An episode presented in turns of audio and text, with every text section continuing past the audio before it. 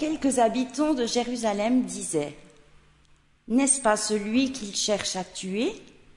Le voici qui parle ouvertement et ils ne lui disent rien. Est-ce que les chefs auraient vraiment compris qu'il est le Christ? Cependant, celui-ci, nous savons d'où il est. Le Christ, quand il vient, personne ne sait d'où il est. Alors Jésus, qui enseignait dans le temple, s'écria Vous me connaissez et vous savez d'où je suis. Pourtant, ce n'est pas de moi-même que je suis venu. Celui qui m'a envoyé est vrai et vous ne le connaissez pas. Moi, je le connais, car je viens de lui et c'est lui qui m'a envoyé. Il cherchait donc à l'arrêter, mais personne ne mit la main sur lui, parce que son heure n'était pas encore venue.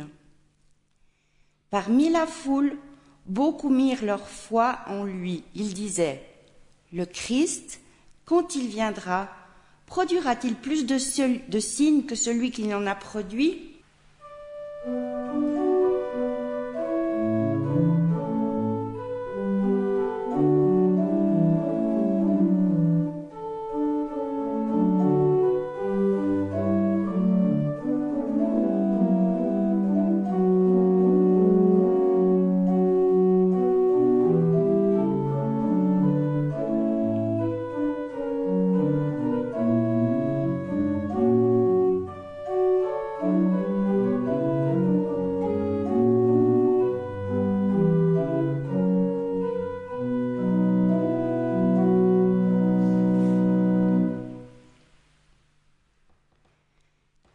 Pharisiens entendirent la foule murmurer à son sujet.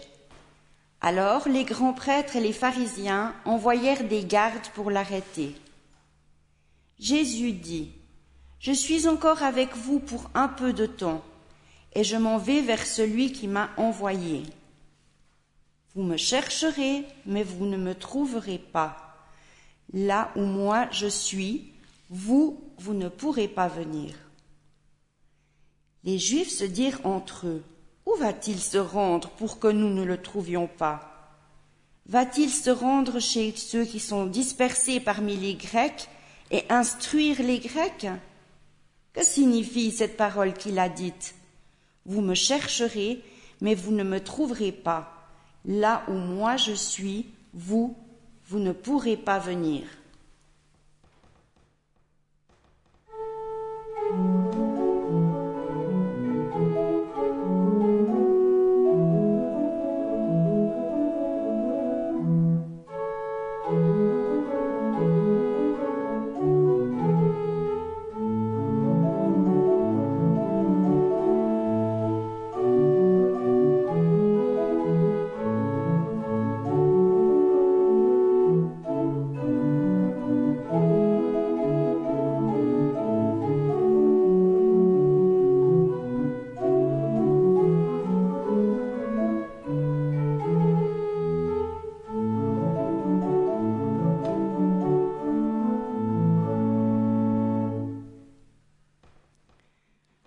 Dernier jour, le grand jour de la fête, Jésus debout s'écria Si quelqu'un a soif, qu'il vienne à moi et qu'il boive.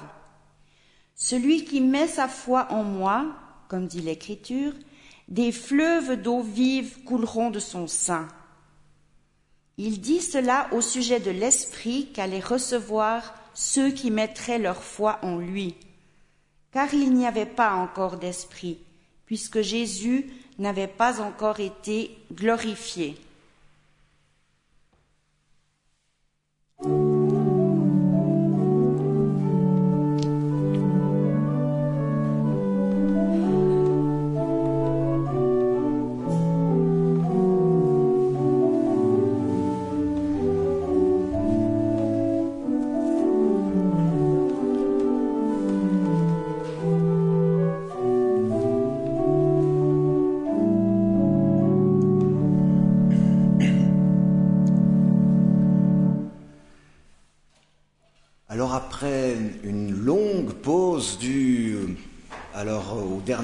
Recommandations et puis il y a eu les fêtes, donc on n'a pas pu revenir sur l'évangile de Jean tel que Euh, on l'avait défini au départ avec Florian, mon collègue. Après une longue pause, nous voici à nouveau en mesure de reprendre notre lecture de l'évangile de Jean, là où nous l'avions laissé. Nous en étions à cet épisode où Jésus, un Jésus excessif, en excès de lui-même, se fait le porte-parole de Dieu en tenant des propos si justes et donc si durs qu'une partie de ses disciples, excédés, a préféré tourner les talons et retourner chez elle, chez eux. Nous avions alors parlé de la violence dont l'être humain est capable, celle notamment des détracteurs de Jésus qui cherchaient à le tuer, celle aussi suscitée par la justesse des propos de Jésus et de la vérité à laquelle elle renvoie chacune et chacun. Nous avons abordé ensemble, nous avons abordé ensemble cette tendance bien humaine, hein, celle qui consiste à vouloir tuer, non pas l'autre seulement, ce ne serait jamais suffisant, mais le plus qui est en l'autre, ce qui vient en excès chez l'autre, ce qui chez l'autre ne sera jamais réductible à sa simple personne, ce qui chez l'autre ne sera jamais atteignable. C'est précisément ce plus, ce qui vient en excès chez l'autre, que l'homme violent veut réduire à néant. Dans le cas de Jésus, ce sont ces paroles divinement inspirées, c'est-à-dire ces paroles qui sont en plus de sa propre personne, qui suscitent tant de violence et de haine, peut-être aussi de jalousie, parmi ses détracteurs, au point qu'ils projettent de le tuer. Jésus se savait en danger de mort et c'est pourquoi il ne souhaitait pas se rendre à la fête des tentes dont il est question aussi dans le texte de ce matin. Il préférait rester en Galilée. Pourtant, il s'y rendra quand même. D'abord discrètement, puis comme pris à son propre jeu, il se retrouve, malgré lui, au temple, à enseigner la foule et les docteurs de la loi. Je dis malgré lui, car il est poussé, soutenu par une puissance qui le dépasse et dont il, dit qu'elle est, elle seule, la raison de sa présence parmi la foule. Mon enseignement, dit-il, n'est pas de moi, mais de celui qui m'a envoyé. Celui qui parle de sa propre initiative cherche sa propre gloire, mais celui qui cherche la gloire de celui qui l'a envoyé est vrai, et il n'y a pas d'injustice en lui. Jésus s'affirme et se réalise dans et par ce qu'il ne possède pas de lui-même, mais qui lui vient en excès, qui lui vient d'un autre, il s'efface devant le Père, auquel il s'abandonne et se donne dans la confiance, et c'est Dieu, son Père, notre Père et notre Dieu, qui lui donne de devenir l'homme, le Fils, le frère, qui enseigne avec autorité et justice. Jésus ne cherche pas à s'imposer. Il se retrouve, malgré lui, à enseigner avec autorité, une autorité qui ne vient pas de lui et qui le protège de ses détracteurs, ceux-là même qui cherchent à le tuer. Jésus fait preuve d'une autorité telle d'ailleurs que la foule, dont une partie connaît le projet de mort qu'ont les chefs religieux à son égard, une partie de la foule s'étonne que ces derniers le laissent poursuivre son enseignement sans rien dire. Par les vérités qu'il tient d'en haut, Jésus les désarme un à un, leur haine et leur violence est pour le moment muselée. Ils sont réduits à un état d'impuissance que la foule ne manque pas de noter, et c'est donc la réputation des chefs qui est impactée. Ils sont touchés au cœur dans leur fonction sociale qui les plaçait au-dessus du peuple. Devant cet homme qui enseigne, ils ne parviennent plus à exercer leur propre autorité de chef religieux. Ce qui aurait pu être l'occasion, au fond, d'humilité et de mise en question, pour eux, les paroles de Jésus, les paroles de Dieu par Jésus, eh bien, est vécu comme une forme d'humiliation. En revanche, la réputation de Jésus, elle, en sort grandie et renforcée. Hugo Pratt, le dessinateur de BD que vous connaissez peut-être, le père de l'aventurier Corto Maltese, marin, faisait dire à ce dernier très justement que l'autorité, c'est quelque chose qui est perdu dès lors qu'on commence à l'exercer. Et je pense que c'est de là que Jésus tire toute sa force pour enseigner. Parce qu'il ne cherche pas à exercer l'autorité. Il ne cherche pas à se mettre en avant. Il dit que ses propos ne sont pas les siens. Il ne cherchait même pas à être là au départ.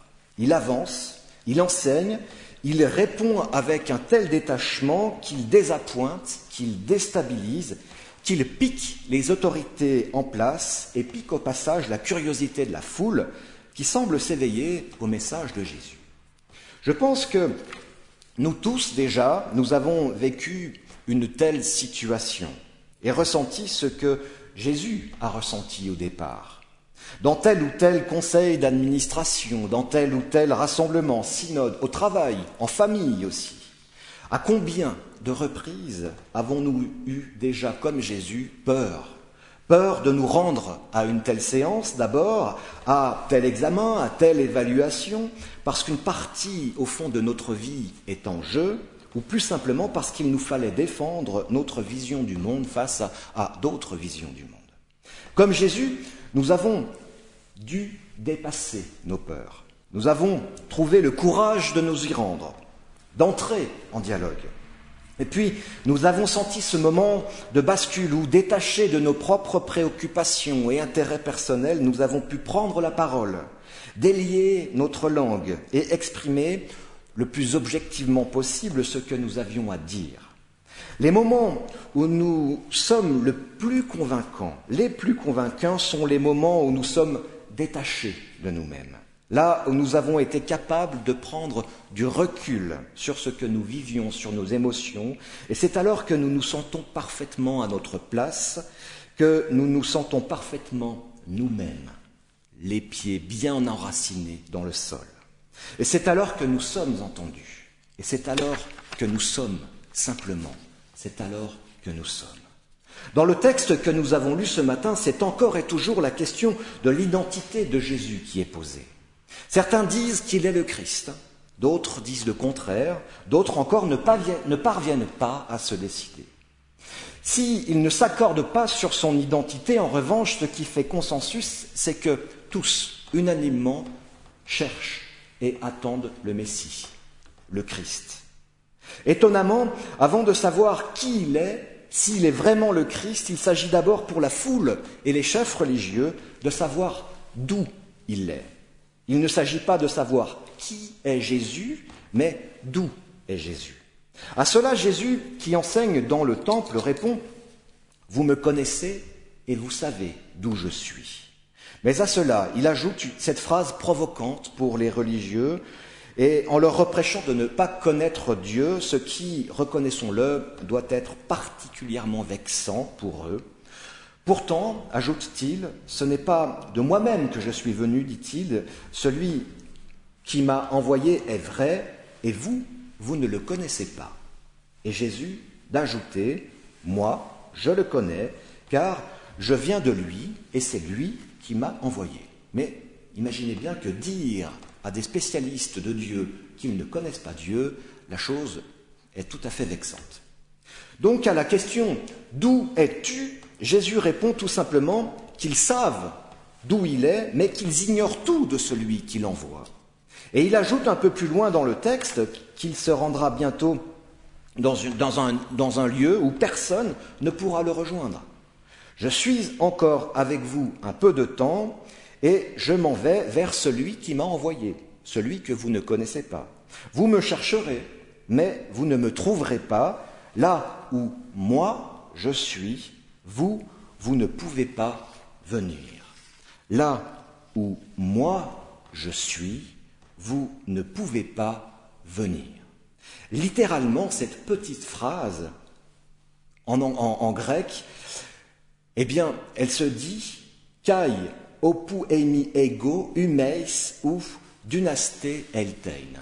Aujourd'hui, nous, nous qui sommes devant le texte, eh bien, avons tout le loisir de prendre le recul nécessaire pour mieux comprendre ce que Jésus cherchait à dire alors à cette grande fête des tentes. Alors je reviens sur cette petite affirmation. Et là où moi je suis, vous, vous ne pouvez pas venir. Et littéralement, enfin en tout cas en grec, kai opu eimi ego humeis ou dynasté eltein. Car elle entre, je crois, cette petite phrase en écho avec d'autres passages de l'évangile de Jean. Et c'est là, au fond, où notre exercice, lire l'évangile de Jean tous les dimanches de façon cursive, devient intéressant parce qu'on a déjà un certain nombre de connaissances sur lesquelles nous avons eu l'occasion de nous arrêter, qui peuvent nous permettre de comprendre ce qu'il se passe ici. Cette phrase rentre en écho avec d'autres passages de l'évangile de Jean. Elle répond non plus à la question devenue secondaire du lieu d'où vient Jésus ou encore où il va, mais elle répond à la question de ce que nous sommes nous. Ego eimi, kai opu ego eimi. Où moi je suis. Et, et puis vous avez cette petite phrase que vous retrouvez aussi dans l'évangile de Jean, chapitre 6, versets 16 à 21, lorsque Jésus marche sur les eaux, Ego eimi me phobeste. Ego eimi, littéralement, moi je suis. Ce verbe être en grec, dans l'évangile de Jean, qui est conjugué à la première personne du singulier et au présent, est une expression que nous ne trouvons que dans la bouche de Jésus. Ego eimi. Moi, je suis. Vous avez une redondance hein, dans, l'être de Jésus. Hein. Vous avez une double affirmation. Moi, ego, je suis. Eimi. Cette expression, ce verbe être conjugué au présent, à la première personne du singulier, vous ne la trouvez que dans, la bouche, dans l'évangile de Jean, vous ne la trouvez que dans la bouche de Jésus et dans la bouche des personnes qui ont croisé son chemin et qui sont au bénéfice de sa grâce. Je pense notamment à l'aveugle-né. Lorsque il est interrogé par les pharisiens qui lui demandent si c'est vraiment lui. Vous savez, l'aveugle-né, je fais peut-être un petit retour en arrière pour, si vous n'avez pas cette histoire en tête, Jésus passe devant un aveugle-né et puis il le guérit. Je vous passe les détails. Mais au moment où Jésus guérit cet homme, cet homme qui est né aveugle, qui faisait la manche au pied d'une porte euh, de la ville, eh bien, il se trouve que, alors que lui se met à voir le monde et le comprendre, il se trouve que les gens qui le connaissaient bien ne le reconnaissent plus. Tout à fait étonnant. Et donc, il dit, mais c'est, en fait, j'ai croisé cet homme, Jésus, qui m'a guéri. Et puis alors on cherche Jésus, et puis on cherche à comprendre ce qui s'est passé, et puis les, docteurs de la loi, une fois encore, ces, spécialistes-là vont voir l'aveugle-né et lui disent, mais écoute, euh, d'abord ils font venir ses parents. Et, les parents de l'aveugle-né, ils lui disent, mais est-ce que c'est bien votre fils? Parce que nous, on a un doute, votre fils était aveugle, et cet homme-là voit. Et euh, euh, les parents renvoie les, pharisiens euh, dans les filets et, lui, et, disent, euh, et, disent aux pharisiens, mais vous avez qu'à le lui demander à lui. Et ce qui est étonnant, c'est que cet aveugle né qui voit maintenant répond ego eimi, moi je suis.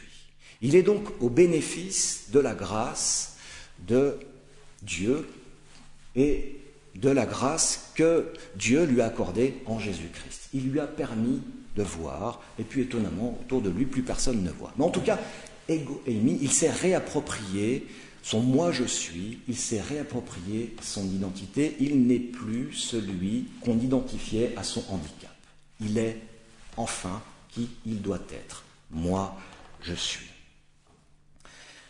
Cet ego, Amy, vous le retrouvez aussi dans le passage, de, je vous le disais, où Jésus marche sur les eaux. Le passage dit de, la, tempête apaisée. Les disciples sont euh, dans une barque, ils sont sur la mer, et puis ils rament, et puis la tempête arrive, et puis ils rament encore. Ils n'ont pas peur, ils n'ont peur, ils n'ont peur seulement au moment où Jésus les rejoint, et Jésus leur dira Ego, emi, me moi je suis, n'ayez pas peur. Comme pour les rejoindre aussi dans la tempête qu'ils sont en train de traverser. Moi je suis, n'ayez pas peur. Il y a cette double affirmation de l'être de Jésus, celui qui est, le Dieu qui est, l'étang, qui vient les rejoindre, qui les rassure dans cette peur. Ego eimi, moi je suis. Cette égoémie de Jésus doit, je crois, être au cœur de nos vies de croyants, car elle nous ramène à la vie. Elle nous redonne la capacité d'être nous-mêmes, d'exister lorsque tout autour de nous s'effrite et s'écroule.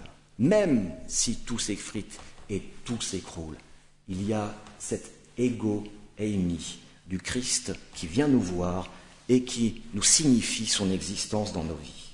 Là où il sera pour les humains, là où il sera pour les humains, il sera le lien qui les relie à Dieu. Pour répondre à la première question des pharisiens, mais d'où vient-il celui-ci? Eh bien, il sera là pour les humains, il sera le pont, le lien qui relie les humains à Dieu, qui nous relie à lui. Ego, Amy, moi je suis, nous dit Jésus, qui, le dernier jour de la grande fête, le dernier jour de la grande fête des tentes, vous l'avez entendu, finit par se mettre debout et crier Si quelqu'un a soif, qu'il vienne à moi et qu'il boive. Celui qui met sa foi en moi, comme dit l'Écriture, des fleuves d'eau vive couleront de son sein. Amen.